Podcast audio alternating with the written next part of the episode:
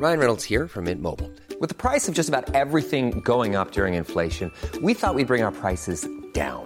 So to help us, we brought in a reverse auctioneer, which is apparently a thing. Mint Mobile unlimited premium wireless. Ready to get 30, 30, bit to get 30, bit to get 20, 20, 20, bit to get 20, 20, bit to get 15, 15, 15, 15 just 15 bucks a month. So, Give it a try at mintmobile.com slash switch. $45 upfront for three months plus taxes and fees. Promo for new customers for limited time. Unlimited more than 40 gigabytes per month. Slows. Full terms at mintmobile.com. Ouais, on va lui refaire un nouveau trou de balle à ce film. je, je veux que, je veux que ça soit ça ma sonnerie de SMS maintenant. Bonjour. C'est moi Orson Welles. J'aime pas trop les voleurs et les fils de pute.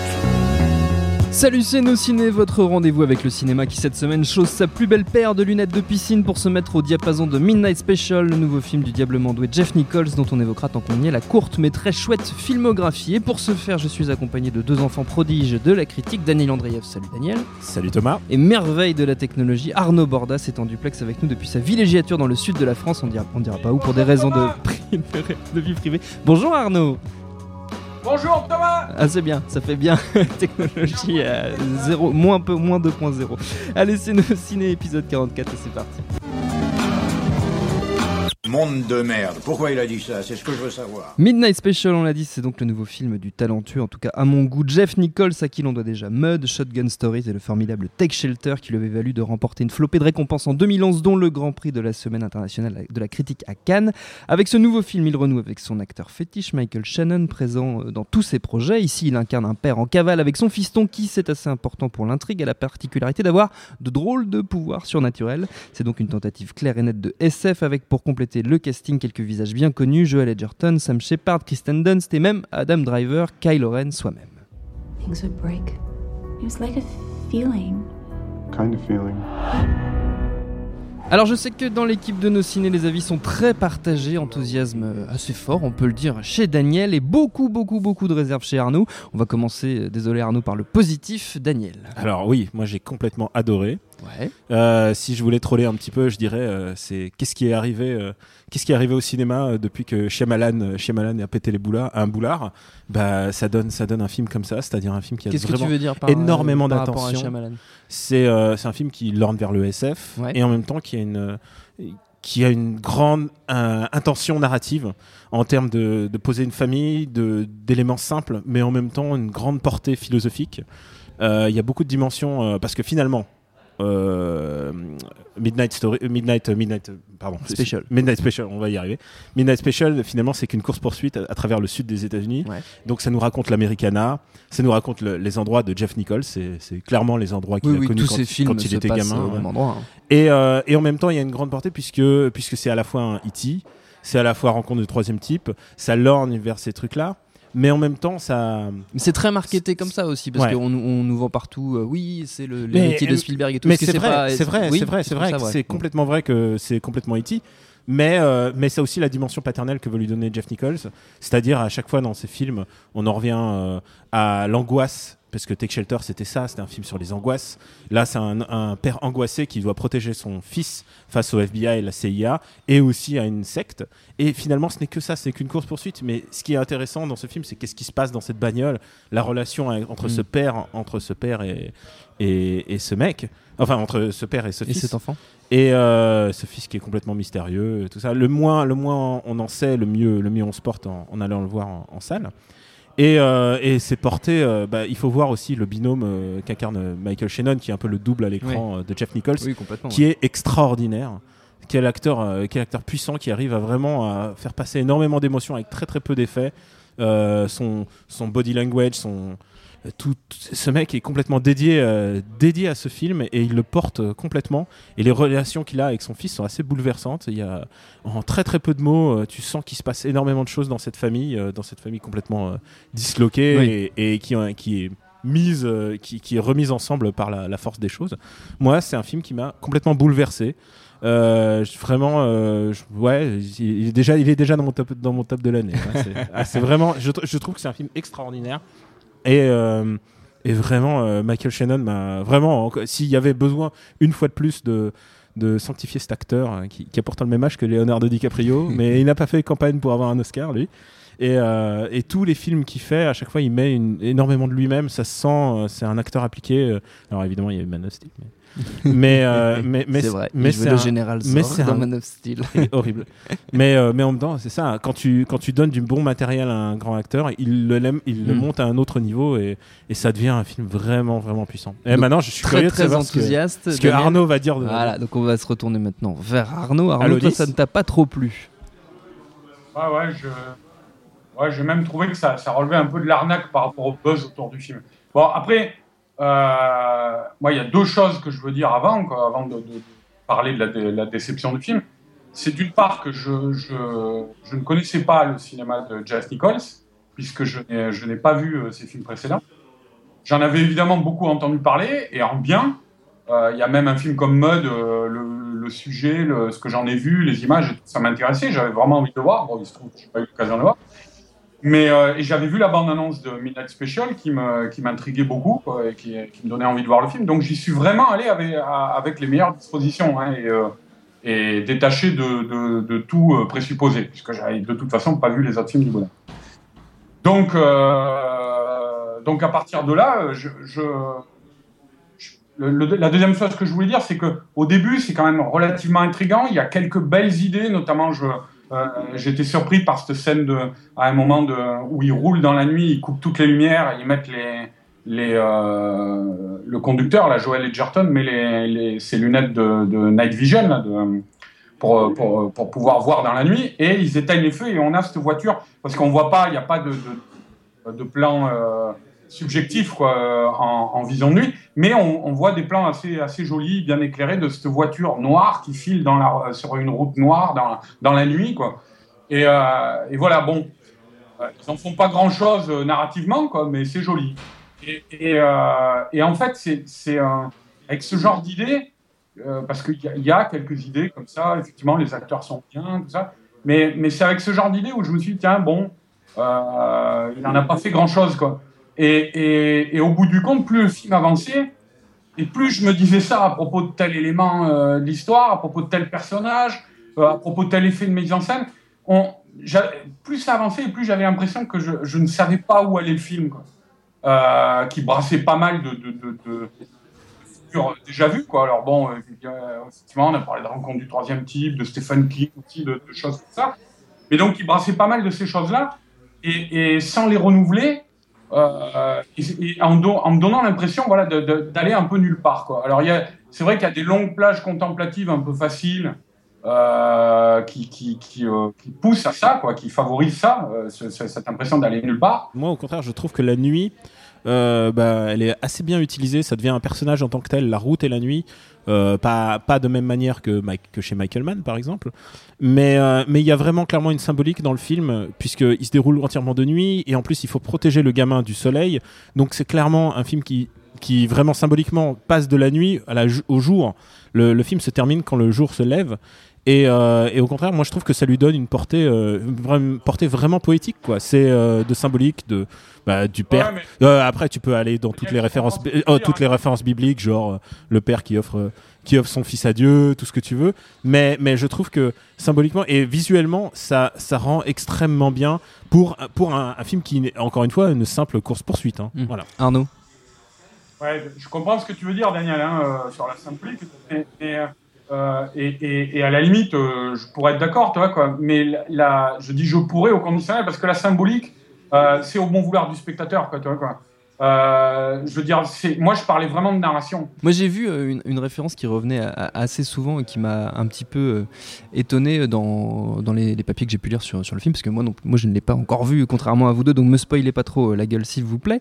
Euh, c'est des, des références à Un monde parfait de Clint Eastwood avec, euh, Oui. avec Kevin Costner. C'est sur, sur le côté, on va dire, euh, road movie, puis cette relation à deux À qui deux. se joue dans, dans l'habitacle de la voiture. En C'est quelque chose que toi, Daniel, t'as as ressenti Ah ouais, aussi? complètement. Mais surtout, c'est un truc assez difficile à faire, l'osmose avec un gamin, parce que euh, Oui, bah, les films avec enfants, normalement, d'habitude, c'est toujours nul. parce que oui, les enfants, on a très vite envie de les noyer au cinéma, euh, et parce qu'ils font toujours les malins ou ils font des bons rôles d'adultes avec des mots d'adultes. Là, le môme est très, euh, est très neutre. Il est très. c'est pour ça que je pense aussi à Shyamalan, c'est qu'il fait, il fait gamin dans un film de Shyamalan en fait. Hmm. Il est Un bon film de Shyamalan, tu veux dire. ah, la- de Shyamalan de la grande époque. C'est ça. On fait la bise à David.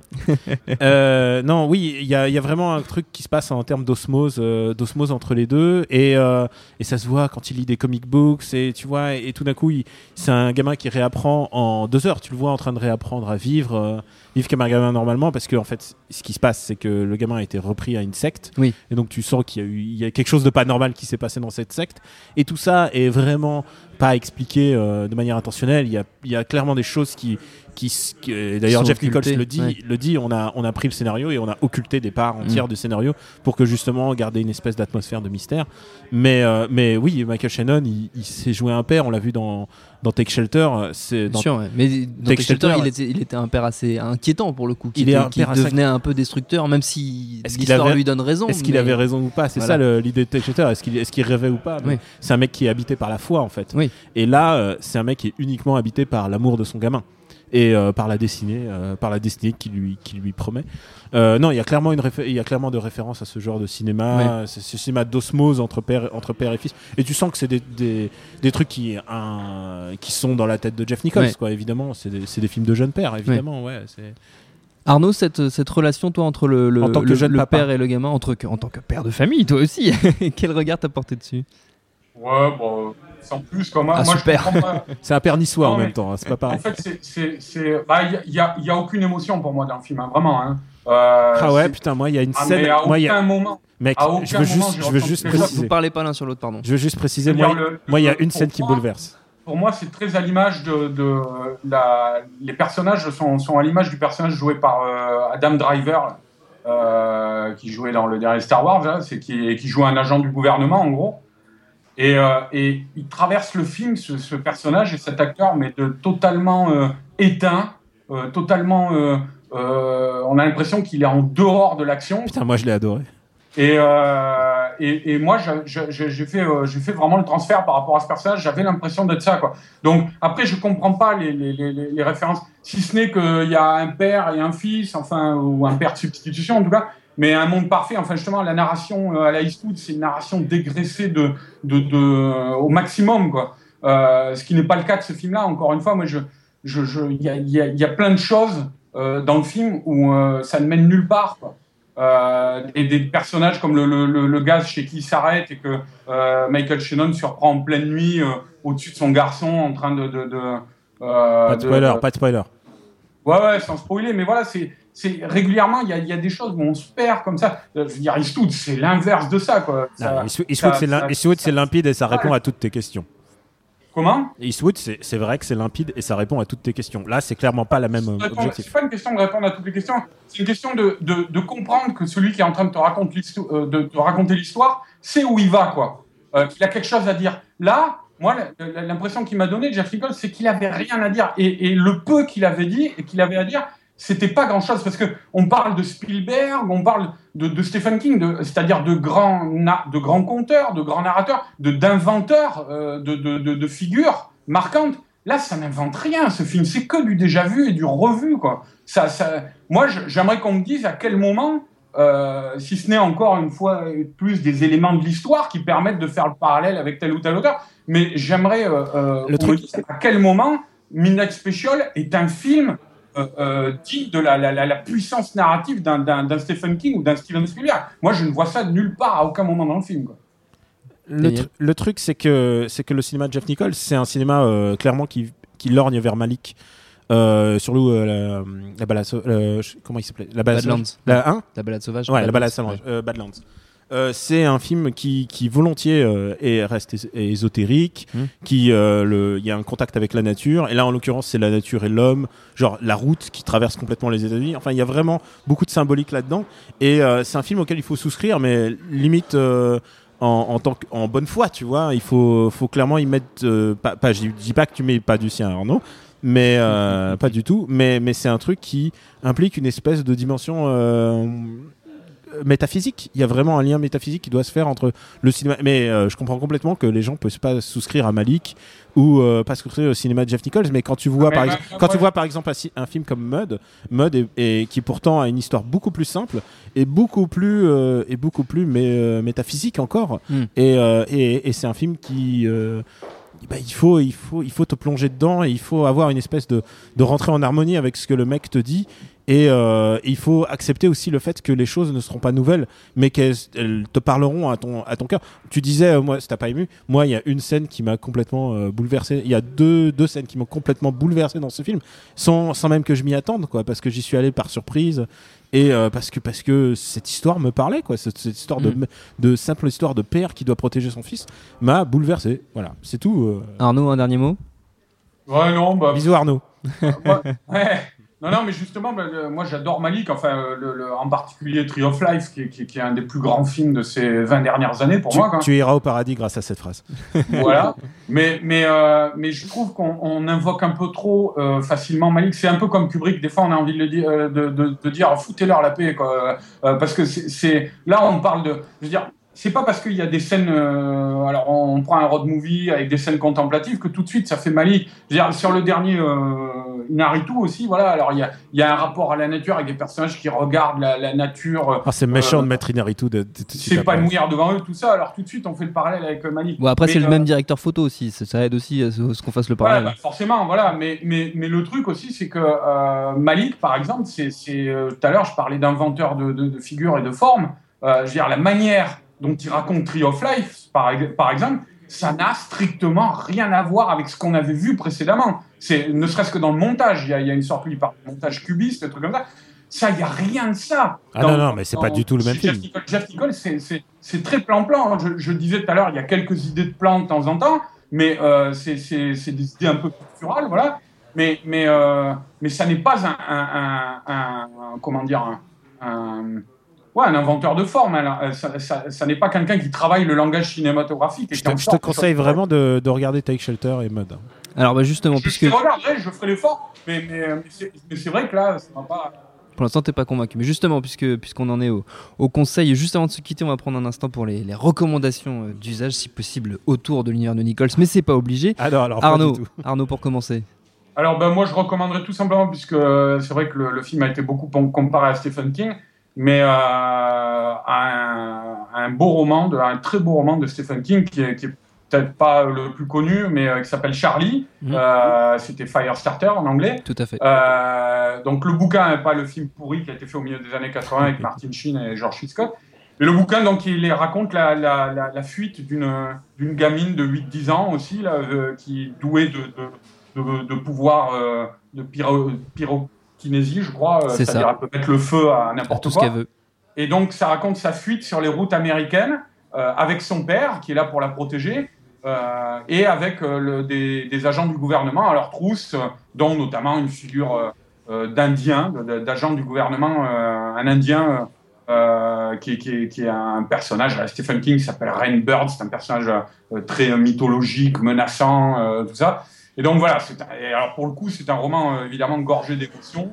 Euh, et voilà, sur un thème, euh, je pense que c'est pour ça qu'on a comparé Midnight Special à, Stephen King. Et donc sur un thème très similaire, avec un, schéma d'histoire très proche. Moi, c'est l'exact amer Mi- Midnight Special, c'est-à-dire c'est l'émotion, c'est l'imagination, c'est le c'est une très belle histoire et que voilà, ceux qui l'ont pas lu, je conseille de lire ça plutôt que d'aller voir le film de Jeff Daniel. Alors moi, ça sera pas Stephen King, ma recommandation. Et ça sera même pas un truc de Jeff Nichols, puisque je savais qu'on allait parler de tout Jeff Nichols. Alors du coup, je vais rester sur un film de genre. Sais-tu que euh, le mois prochain sort Ip Man 3 de avec Donnie Yen, le plus grande star de film de actuel de films d'arts martiaux? C'est son, probablement son dernier grand film d'arts martiaux puisque maintenant il commence à être trop vieux. C'est un biopic sur le sur la vie de Ip Man, le le maître de, Bruce Lee. Et, euh, et alors c'est pas aussi génial que le 1. C'est pas aussi limpide que le 2, c'est- le plus crépusculaire, puisqu'en fait, euh, à ce moment-là, euh, la, la femme d'Hipman euh, est en train de mourir. Et, Et alors, c'est servi sur des musiques de Kenji Kawai, mais surtout, c'est de la super baston. C'est vraiment Donnie Yen au sommet de son art. Il y a une telle maîtrise euh, dans l'art martial de Donnie Yen. C'est extrêmement impressionnant. Et en plus, ce qui est intéressant dans Hitman, c'est que c'est un maître d'arts martiaux, mais qui est aussi euh, non violent. Il- enfin, il aspire à la non-violence. Donc, toutes les bastons sont axées sur le, le, le fait qu'il doit mettre KO l'adversaire, mais pas le, mais, mais pas l'amputer. C'est pas de la violence, euh, c'est pas de la violence sanguinaire. C'est vraiment une violence très très intelligente. Et euh, en guest, il y a Mac Tyson euh, qui fait le boss, le boss de milieu de niveau. Euh, Il y a un combat contre Mac Tyson et le but du film, c'est quand même de Wilson Whip, c'est quand même de rendre cohérent une baston entre Donnie, trois minutes de baston entre Donnie Yen et Mac Tyson. C'est euh, génial. C'est euh, du ciné. euh, Ok, c'est du ciné euh, de genre, c'est du ciné d'arts martiaux, mais c'est moi ça me fait plaisir. Et la scène de baston euh, kung-fu contre Muay Thai dans un ascenseur, j'en veux tous les jours. Donc c'est Hitman 3, on l'a C'est dit, ça Hitman sort 3, ça sort en direct. alors pourquoi j'en parle? Ça sort en direct vi- euh, DVD et, vi- et VOD, Et SVOD, ouais. en euh, 27 avril, je crois. D'accord, très bien. Ben, c'est noté. Voilà, nos ciné, c'est fini. Merci à vous deux. Merci à Jules, à la technique et autant que pour l'accueil. On se retrouve Bisous. dans une semaine. Bisous Arnaud pour une émission de vol puisqu'il y sera question de Batman versus Superman, l'aube de la justice. Alors on l'a pas encore vu, mais il nous fait très très peur. On verra si nos craintes sont fondées ou pas. D'ici là, rendez-vous sur le web où nous attendent tout, où vous attendent toutes nos anciennes émissions sur Jodorowsky's Dune, sur The London 2, sur The Revenant, sur les Oscars, sur Ave César et sur bien d'autres films, notamment sur Mad Max. C'est bizarre. Laissez-nous des petits messages, on les lit tous, on adore ça, même que des fois on répond. D'ici là, on vous dit à la semaine prochaine. Salut à tous, c'est Jean Z. No Game, le podcast jeux vidéo, c'est tous les mercredis sur iTunes, SoundCloud, Deezer, YouTube, Facebook et Twitter. À la semaine prochaine. Join us today during the Jeep Celebration event. Right now, get 20% below MSRP for an average of 15178 under MSRP on the purchase of a 2023 Jeep Grand Cherokee Overland 4xE or Summit 4xE. Not compatible with lease offers or with any other consumer incentive offers. 15,178 average based on 20% below average MSRP from all 2023 Grand Cherokee Overland 4xE and Summit 4xE models in dealer stock. Residency restrictions apply. Take retail delivery from dealer stock by 4 1. Jeep is a registered trademark.